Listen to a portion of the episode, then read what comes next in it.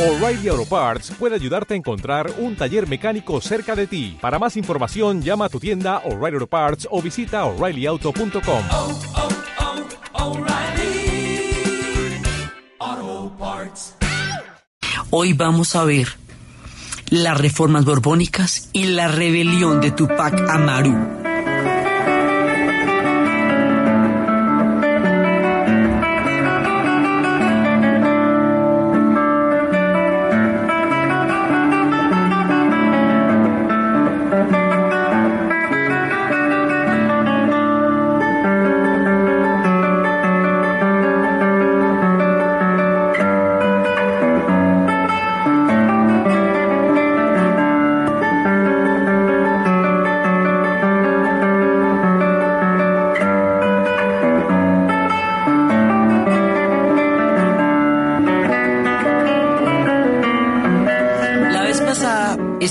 Viendo el ciclo en el que el imperio español consolida las instituciones del virreinato de Lima.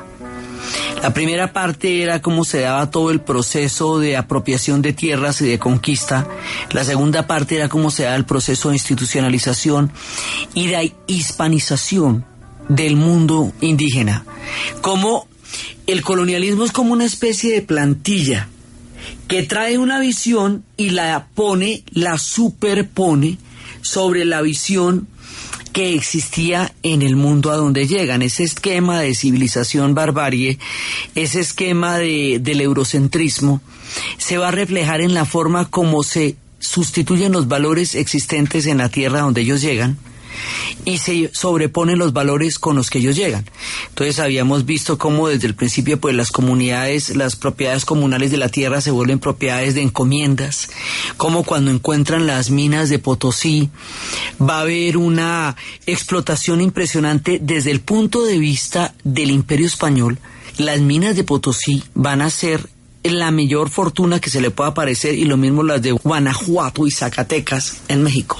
Pero desde el punto de vista del mundo indígena, la mita como institución en la cual era una especie de reclutamiento forzoso para ir a trabajar en las minas en contacto con el mercurio hasta que se murieran de eso sin ninguna posibilidad de de negarse con un pago muy muy eh, muy pequeño esa era, era una cosa verdaderamente aterradora entonces hay una, digamos, como todo una, un choque cultural. Una de las cosas que pasa con el choque cultural también es que empiezan a prohibir alimentos, el cultivo de la quinoa, del amaranto, de la chía. Todas estas semillas no se van a poder cultivar, no porque explícitamente las prohíban, sino porque en la medida en que las tierras queden en manos de los encomenderos y no en manos de los incas, entonces no se van a poder, no se van a volver a cultivar, porque con ninguna de estas semillas se puede hacer pan. Y el pan es el alimento sagrado, por todas maneras, era un proyecto religioso. Entonces, el trigo es de donde sale el pan. Y el pan tiene toda la el acervo religioso dentro del pan y del vino. Entonces las semillas con las cuales no se podía hacer pan no eran semillas sagradas porque lo que era sagrado era aquello que producía el pan, de acuerdo con el esquema católico y bíblico con el que bebían venían los españoles. Entonces esto va a hacer que durante un tiempo esta, estas semillas no se cultiven, se volverán a cultivar después. ¿Y por qué era tan importante la quinoa? Porque la quinoa y la papa son las únicas semillas que crecen a más de 2.500 metros de altura y era donde estaban todas las alturas de los Andes. Entonces hay una transposición de los alimentos, hay una transposición, una superposición de los valores, ese sistema de castas que habíamos visto la vez pasada. Todo esto es la parte de, del proyecto colonial de suplantar una cultura por otra. Entonces habíamos visto que por un lado están las consecuencias culturales. Por el otro lado está la institucionalización para impedir que los encomenderos tomaran rienda suelta de los dominios y las riquezas de estas tierras. Todo eso va a ocurrir en tiempos de los Austrias. Es decir, la sucesión es la siguiente. Juana la Loca y Felipe el Hermoso, Juana la Loca, la hija de la reina Isabel y del rey Fernando de los reinos de Castilla y Aragón, se va a casar con Felipe el Hermoso, hijo de los Austrias. Cuando uno va a Madrid, ah, le hablan de un Madrid de los Borbones y de un Madrid de los Austrias. Quiere decir que dos casas dinásticas gobernaron el imperio español. Una de los Austrias y más adelante otra de los Borbones. Entonces, lo que va a pasar es que en la época de Carlos V, porque la vez pasada habíamos hablado de la nao de Manila, de Filipinas, de la piratería, de todo lo que significaba el monopolio, el comercio, eh, el imperio que llegaba hasta el punto donde no se ocultaba el sol, todo eso lo dijimos la vez pasada. Entonces resulta que este Madrid de los Austrias, esta, esta corona española en manos de los Austrias, es la que va a consolidar el virreinato y que le va a dar a Lima toda la importancia que Lima llegó a tener. Pero, y todo iba bien, o sea, lo que pasa es que ellos se desgastan también, digamos, como hemos dicho, la colonia tiene muchos ciclos eso va cambiando eh, de una época a otra, o sea, el tiempo del imperio español es un tiempo cambiante, es un tiempo dinámico, eso tampoco es tan estático como uno se lo imagina porque uno solo lo ve en cuadros y en pinturas. Pero no, eso va cambiando. Entonces hay un momento en el tiempo de los Austrias en que el dominio de los Austrias se empieza a desgastar. Empieza a haber un montón de problemas, hay problemas de tributación, hay problemas de corrupción, hay problemas en que las leyes no se están cumpliendo. Esos problemas de la dupla de un imperio de ultramar tan lejano se hacen un poco más agudos con el tiempo y es necesario reformar y, digamos como reactualizar el, el de todo lo que es la, el contenido del imperio en América. Entonces, por un lado hay la necesidad de, de, hacer reformas porque las cosas están, están en un momento dado ya entrando en, una, en un cierto desgaste. Las minas de Potosí no son eternas. Duran más de 100 años, pero ya después las minas de Potosí empiezan a dejar de dar. Y la colonia se vuelve cada vez más autosostenible, lo que hace que eh, ya necesite también mucho menos de España. Entonces resulta que en toda esta dinámica va a pasar que Carlos II va a morir, Carlos II de los Austrias. Entonces la vuelta nos queda de esta manera. Eh, Carlos I de España es el mismo que llamamos Carlos V de Alemania, aquel en cuyo imperio no se ocultaba el sol, el hijo de Juana la Loca y Felipe el Hermoso. Luego viene Carlos II.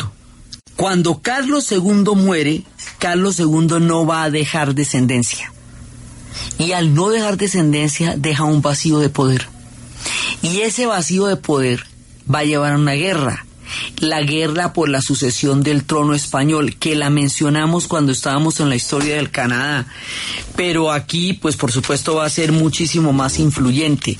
Entonces se produce una guerra de unos 13 años en la cual está metido todo el mundo. Sí, está metida España, está metida Francia, está metida Italia, está metido Portugal, eh, todo el mundo por la sucesión del trono, porque resulta que la sucesión del trono, por la, por la vía de la cantidad de parentescos que hay entre la nobleza, le concierne a todos. O sea, todas las coronas están de una u otra manera en la condición de poder reclamar el trono de España. Por eso va a haber una guerra grande que se llama la guerra de sucesión. Finalmente, esta guerra la va a ganar, lo van a ganar los Borbones y la va a ganar Francia. Entonces aquí se acaba la dinastía de los Austrias y empieza la dinastía de los Borbones. Pero los Borbones tienen una corona en Francia, o sea, es la misma casa dinástica que está en dos países, son los que ganan la guerra. Entonces, aquí vamos a tener una dinastía y en Francia todos los Luises, Luis XIV, Luis XV, Luis XVI. ¿Sí? Y es en esa época cuando se empieza a dar el proyecto del absolutismo monárquico y también de la ilustración en Francia. Entonces aquí hay un cambio de frecuencia, hay un cambio de señal porque la casa dinástica ya obedece a otros ejes distintos a los de los Austrias. Entonces, de los Borbones viene eh, primero Felipe V, luego Fernando VI, luego Carlos III. Después de Carlos III viene Carlos IV y Fernando VII, que son los que van a tener el tema con Napoleón y, y, José Bonaparte y todo eso, ya en el tiempo en que van a empezar los movimientos de juntas. Pero ahora viene Felipe, Felipe V y Fernando VI, y es en la época de Carlos III, Borbón, se llama Carlos III para tratar de entroncar con Carlos II de los Austrias, aunque este ya es de otra casa dinástica, pero como para mantener una línea de continuidad con el trono anterior que tenían los españoles. Ese man va a hacer las reformas. O sea, Carlos III Borbón, de la nueva casa que acaba de llegar a España, que acaba de ganar la guerra de sucesión al trono español, va a empezar a hacer una cantidad de reformas. Las reformas que ellos van a hacer se conocen con el nombre de las reformas borbónicas. ¿Por qué las hacen los borbones? Estos mismos Borbones que nombran Bourbon Street por eh, en Nueva Orleans por precisamente por Luis XIV que es el Borbón, estos todos esos mismos Borbones. Entonces aquí viene otra dinámica de la historia. Por un lado está el absolutismo y por el otro lado, aquí empiezan a hacer una serie de cambios. Digamos, en el tiempo de los Austrias, se había dado la posibilidad de que mestizos y criollos pudieran acceder a los cargos altos mediante prebendas y dinero. Aquí va a haber una cosa, todos los mestizos y los criollos los van a quitar de los altos cargos y van a volver a dárselos solamente a los peninsulares, porque se considera con todo este tema de las sangres que estábamos viendo la vez pasada, que los nacidos en América ya la sangre está manchada porque están nacidos en América, porque los de la sangre pura son los que son nacidos en España, los peninsulares. Entonces, lo primero que hacen es barrer de los cargos públicos y sobre todo de los altos cargos a todos aquellos que sean mestizos y que sean criollos. Y vuelven y llenan eso de, de, peninsulares por un lado, lo cual pues por supuesto deja mucho descontento. Por otro lado, como las minas ya no dan, aquí hay que conseguir billete porque esta gente se va a meter en un montón de guerras de aquí en adelante. Entonces, lo que van a hacer es que van a clavar una mano de impuestos. O sea, la corona la van a mantener a base de impuestos. Entonces, esos impuestos van a ser, por ejemplo, el de Alcabala, que era un impuesto a las ventas, haga cuenta el IVA, y el impuesto de estancos a los licores, y, y se van a establecer sistemas de aduanas. O sea, lo que van a hacer los Borbones es una tributación mucho más onerosa en términos de la cantidad de que se pagan impuestos y mucho más eficaz en términos de la recolección de impuestos, porque la manera de sostener el imperio y el montón de guerras en las que se van a terminar metiendo va a ser a través de los impuestos que se cobren en América. Para cobrar estos impuestos también van a ser unas reformas administrativas. Esas reformas administrativas subdividen los virreinatos. Entonces, por ejemplo, el Alto Perú ahora nos va a quedar en el virreinato del Río de la Plata. Es más importante ahorita fortalecer el virreinato del Río de la Plata porque los portugueses siguen avanzando y siguen avanzando sobre la línea de Tordesillas y cada vez se comen más pedazos de lo que le correspondería a España. Por eso consideran importante fortalecer Uruguay, eh, el Montevideo, lo que es Montevideo y Buenos Aires, y ya la plata de Potosí no sale por el Callao, sino que va a salir por el Río de la Plata porque van a fortalecer esa parte del virreinato. Ahí es cuando también arman el virreinato del nueva, de la Nueva Granada. Entonces, que lo subdividen, nosotros formábamos en un momento parte de este gran esquema y ahora es específico el virreinato de la Nueva Granada entonces lo que hacen es que subdividen los virreinatos para fortalecer tributariamente las zonas y van cambiando las rutas para, para facilitar, digamos, lo que ellos consideran que sea más práctico en ese momento. También en este momento hay una, un fortalecimiento de la corona impresionante por encima de lo que puede ser en un momento dado la iglesia, porque para los Borbones la corona era, eh, pues es el proceso del absolutismo. Entonces, hay una serie de cambios y en esos cambios Lima va a perder porque no va a tener ya por un momento toda la importancia que tenía en tiempo de los Austrias. Sigue siendo importante, pero ya hay nuevos virreinatos. En esta época se va a expulsar a los jesuitas. La gran expulsión de los jesuitas se va dando porque es más importante el poder de la corona y los jesuitas no juran por la corona, juran por el papa. Entonces, pues los van a ir bajando de ahí y empiezan a hacer unas exigencias enormes. Entonces, aquí va a haber grandes cambios, o sea, grandes cambios en términos de que hay muchas reformas, pero es para mantener el imperio, no sé, eso es las épocas del gato pardo, una famosa película de Luchino Visconti basada en un libro sobre el conde de Lampedusa decía que había que cambiar todo para que todo siguiera igual. Entonces un poco la cosa es como hacer unas reformas, ajustar el tema de los virreinatos para hacerlo más eficiente en términos de la recolección de impuestos para que el flujo de recursos que estuvieran para España fuera mucho mayor y esa también es una época en que se empiezan a financiar expediciones para poder, em, expediciones como la botánica y muchas para poder también eh, tener un conocimiento más grande de las posibilidades de riquezas de las tierras. Esa es una, esa es una, una de las cosas.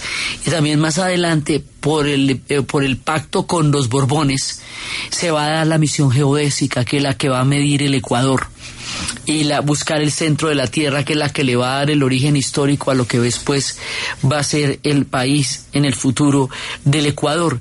Es un tiempo de grandes cambios. Son contradictorios, pero son importantes.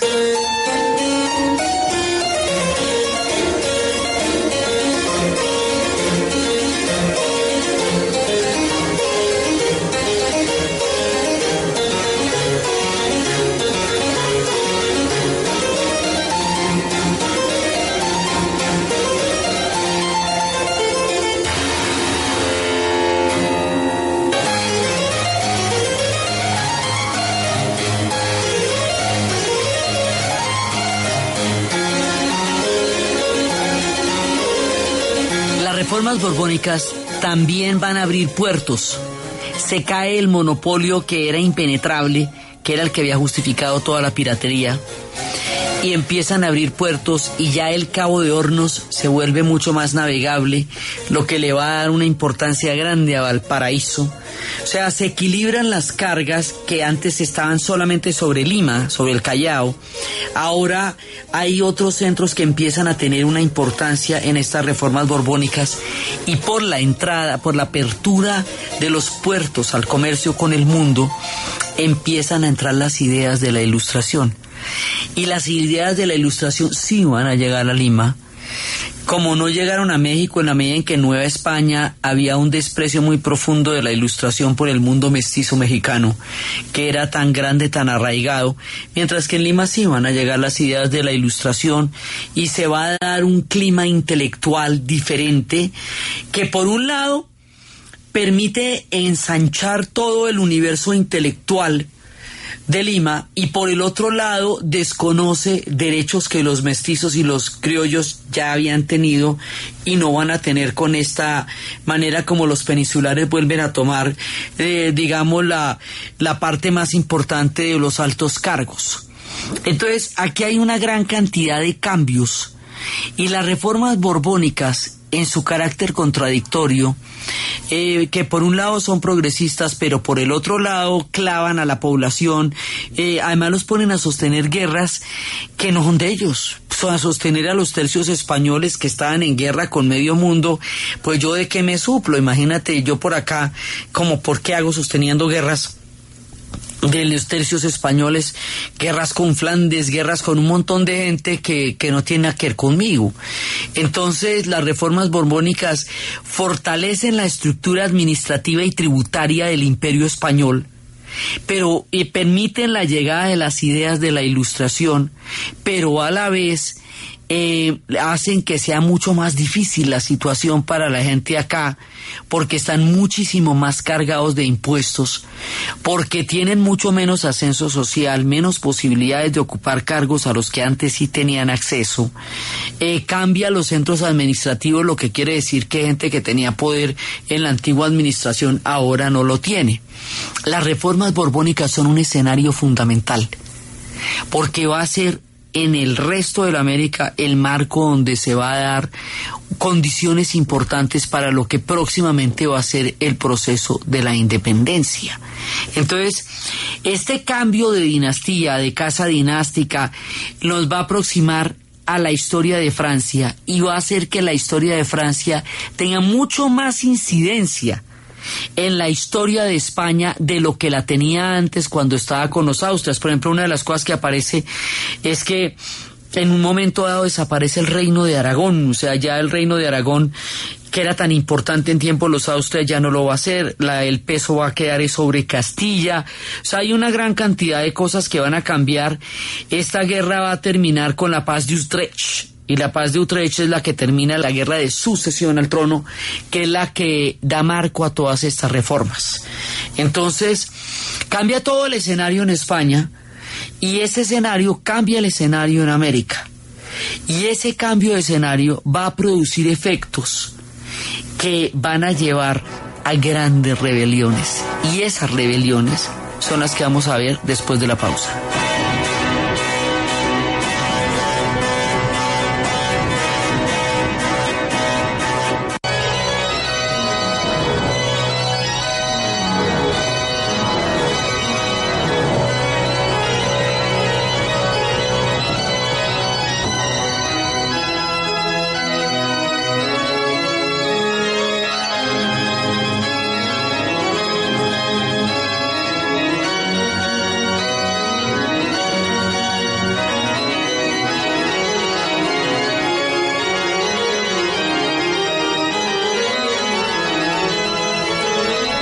Que creen que los libros no cambian la historia y que solamente son letras escritas, aquí hay una anécdota importante. Resulta que un libro que se había publicado en 1690, que se llamaba El relato o comentarios reales del Inca Garcilaso de la Vega, se va a volver a reeditar en estas épocas. La reedición de ese libro que cuenta la historia de cómo era la sociedad inca, trae a la memoria un orden mucho más justo, una época de un imperio que contaba muchísimo más con la gente. Precisamente en esa época la quinoa era la seguridad alimentaria, era la que tenían en los hilos, era la que era para todo el mundo. Acordémonos que la estructura de los incas era una estructura de manutención para todos y tenía un nivel de distribución bastante equitativo. Algunos lo comparaban con el socialismo porque realmente le daba a todo el mundo manutención entonces, esta, esta historia recuerda órdenes más justos. En el momento en que las reformas borbónicas han puesto el tema de los, del tema tributario de una manera ya muchísimo más agresiva, lo que va a generar muchas rebeliones, muchas, no, no nos vamos a detener sino en el Perú, pero esto aquí van a ser los comuneros y va a ser muchas rebeliones, van a ser porque pues un, un tema que desangra a la gente. Entonces, recordando tiempos mejores, con una memoria histórica que no se ha perdido, los incas no han desaparecido. Los incas quedaron bajo la hegemonía de otro imperio, pero no desaparecen como población. Sigue habiendo una élite inca que va a ser educada de una manera especial, que tiene una memoria histórica, y dentro de eso hay dos personajes. Uno que se va a llamar Juan Santos Atahualpa y otro que se va a llamar Tupac Amaru. Y esos van a ser unas rebeliones de Padre y Señor nuestro.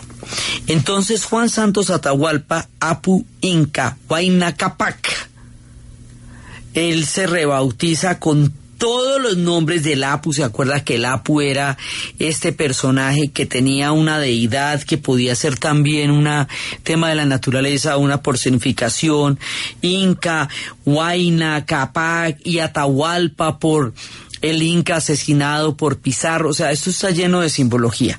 Este personaje que es mestizo o indígena, algunos dicen nació cerca del Cusco, eh, incluso dicen que viajó a África, que hizo grandes viajes y que él lo que va a hacer es recuperar lo que se llama una especie de, de utopía incaica. Entonces él va a buscar que todos los incas que estén inconformes con el estado de cosas que están pasando en este momento en el centro del Perú, que se levanten. Y va a llamar a una gran rebelión. Entonces, las reformas borbónicas son buenas eh, tributariamente para España, porque es un imperio pero para la gente no son chéveres, porque es que a la gente no le dan ningún beneficio en el sentido en que están financiando guerras en las que está metido España, pero que no son en nuestro continente y no tienen que ver con nosotros. Entonces, el impacto social de las reformas borbónicas va a crear un clima que en muchas partes de nuestro continente va a ser un clima favorable a la independencia y va a hacer que haya muchas rebeliones en esta época. Entonces, esta va a ser una primera gran rebelión y esta rebelión va a durar 13 años y esta rebelión va a poner un punto de, digamos, de recuperación de la, de la herencia inca, de sentido de propia valía, de memoria de un orden más justo y más equitativo con la gente, que contrasta con el orden tan supremamente desgastante y oneroso de las reformas borbónicas. Las reformas borbónicas para la gente del continente no parecen tener una ventaja así como, sobre todo para la gente del virreinato de Lima, dicen, bueno, pues sí, muy chévere, muy bonita tu mamá, pero yo qué me, de qué me suplo yo con esto, o sea, yo, ajá, y esto a, a mí cómo es que me ayuda o qué, o como por qué me parece a mí más chévere que tú hayas hecho estas reformas, entiendo cuáles son los beneficios para ti, pero no entiendo cuáles son los beneficios para mí. Entonces, esto va a generar, digamos, roces que van a llevar a esta rebelión. Esta es una rebelión muy grande, pero es una rebelión que en algún momento, y fuerte, violenta, pero es una rebelión que en algún momento se apaga. Es una rebelión que se va consumiendo lentamente pero es una rebelión importante y la recuperación de la dignidad indígena y toda la simbología del nombre y el llamar a la insurrección de los pueblos de la, del centro del Perú, los pueblos indígenas que se encuentren en inconformidad con la época y las reformas y lo que estaba pasando, va a darnos como la nota para una rebelión que va a quedar en la historia como una de las grandes rebeliones en América. Después de esta rebelión, después de esta manera como se van a, enfrentar a un orden social que es completamente adverso y desfavorable, después de todo lo que fue la mita, porque es que acuérdese que la mita, pues como estábamos viendo al principio del programa, la mita es sumamente desventajosa para las comunidades indígenas porque es un reclutamiento forzoso, porque los condena a condiciones insalubres, porque lo que están recogiendo va para España. O sea, eh, a las comunidades indígenas, la mitad, fuera de violentarlos como los violentaba, no les daba ningún beneficio porque el billete, la, la plata no era para ellos. La plata era para recolectarla y mandarla a España. Y como la plata no está en estado puro, eso hay que descomponerla con mercurio. Y descomponerla con mercurio es estar sometido a una toxicidad muy grande. Y la gente se moría de eso. Y desgregaba porque la mitad transporta una cantidad de gente, a veces hasta mil kilómetros, a veces hasta días enteros de camino a trabajar en condiciones de fuerza para poderle dar billete, pues para poderle dar riqueza a un imperio que queda al otro lado del mar. Eso, digamos, para las comunidades indígenas, la mitad no es negocio. Eso no es, digamos, ahí no hay ningún beneficio. La tierra que era comunal ahora se volvieron tierras grandes, latifundios de los encomenderos en una primera parte y ahora el imperio lo que hacía que se cultivara lo que ellos decían y ellos cultivaban era los alimentos a los que estaban acostumbrados. Entonces usted lo ve desde el punto de vista indígena, esto no es chévere. Porque, bueno, primero usted no puede ascender socialmente porque ya está estipulado que criollos y mestizos no se van a poder meter en el poder, pues por supuesto menos los indígenas. Los indígenas sí tributan y tributan muy duro. Entonces van a la mitad, tributan, van forzados, Sí, y además hay un hay todo ese tema cultural de su valoración. Entonces ahí ahí no hay una cosa chévere.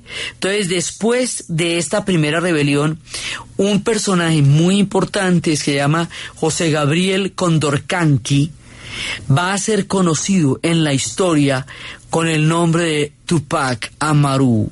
Él va a dirigir la gran rebelión que generará uno de los imaginarios más importantes en América.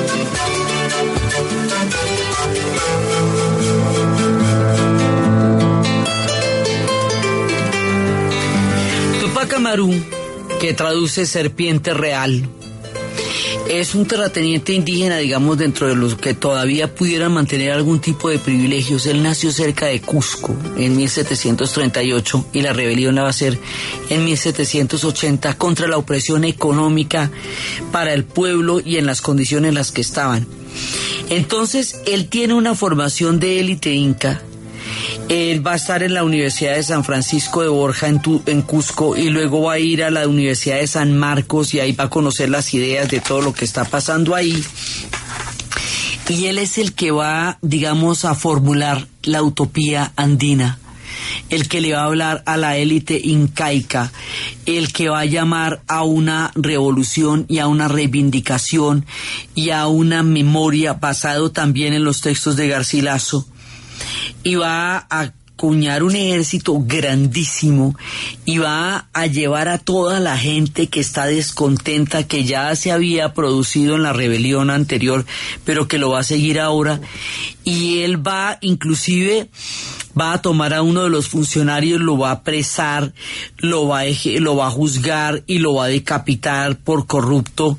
Y va, o sea, va realmente a tomarse una serie de, de, de poderes, una recuperación del mundo indígena. O sea, lo que él quiere es volver a la hegemonía de los incas, es derrocar el orden español y devolver a los incas, porque inclusive se hablaba de, del mal, viva el rey abajo el mal gobierno. O sea, no era romper con la corona de España, sino era romper con todo el sistema, digamos, de corrupción y de opresión que el imperio generaba en su práctica en América y volver a recuperar toda la dignidad y el orgullo del mundo incaico.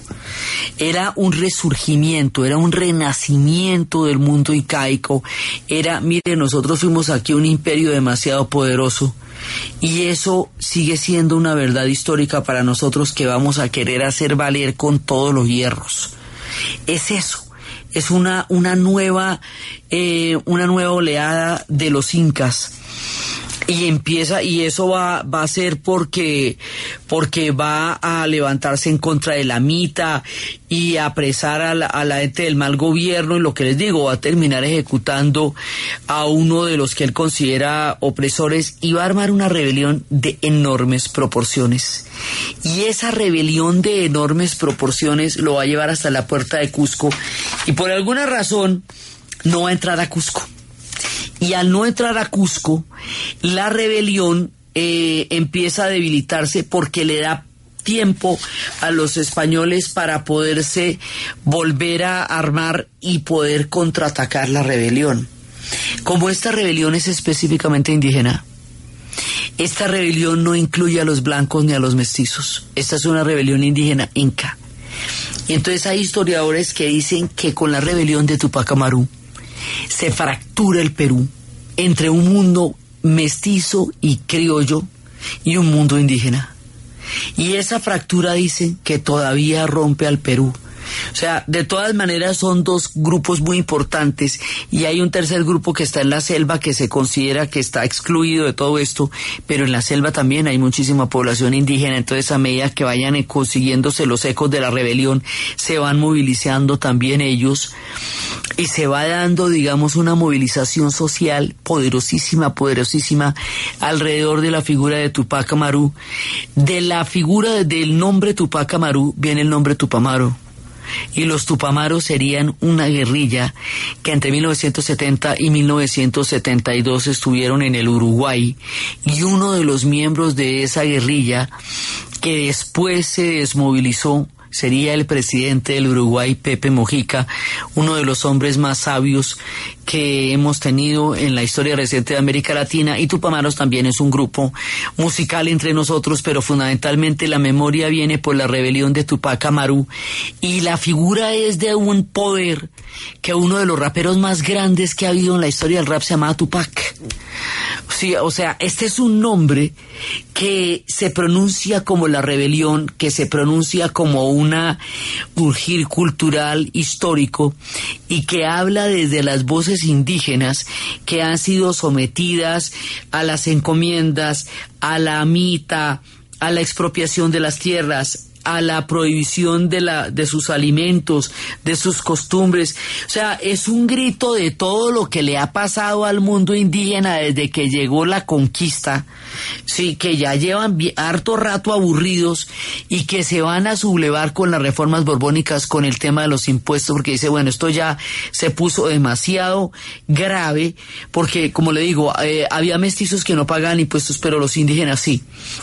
Entonces dice, bueno, esto, esto no se, no se va a poner más chévere, pero sí se va a poner peor. Entonces esto es un grito antiguo, profundo, poderoso, enorme, que va a ser esta gran rebelión. La rebelión como tal dura un año pero alcanza a dar una lora porque en 1781 lo cogen. Pero alcanza a generar un eco tan importante en la historia del Perú que es todavía una rebelión que está en la memoria presente. O sea, aquí se construye un imaginario, un imaginario de una utopía incaica, un imaginario de una recuperación de una cultura y una civilización enormes que se vieron sometidas a un cambio de hegemonía brutal, un reconocimiento de todo lo duro que ha sido esto. Entonces, él no va a llegar a Cusco y por lo tanto hay un momento en que la rebelión la van a sofocar. Cuando la sofocan, van a ejecutarlo luego de que haya presenciado la ejecución de toda su familia. Todos los miembros de su familia fueron ejecutados frente a él antes de ejecutarlo a él. Entonces, después de la rebelión de Tupac Amaru, va a venir un reinado del terror. Mire, van a hacer cosas como el quintado. Y es que todas las poblaciones que tomaron parte en la rebelión van a formar a los hombres y de cada cinco hombres se ejecutan a uno. de cada cinco. En tiempos del Imperio Romano, cuando una legión era derrotada o cuando iban a ver una población la diezmaban, quería decir que mataban a uno de cada diez. Diezmar una legión, que era uno de los castigos más grandes que se podía hacer, era matar uno de cada diez. Por eso se llamaba diezmar.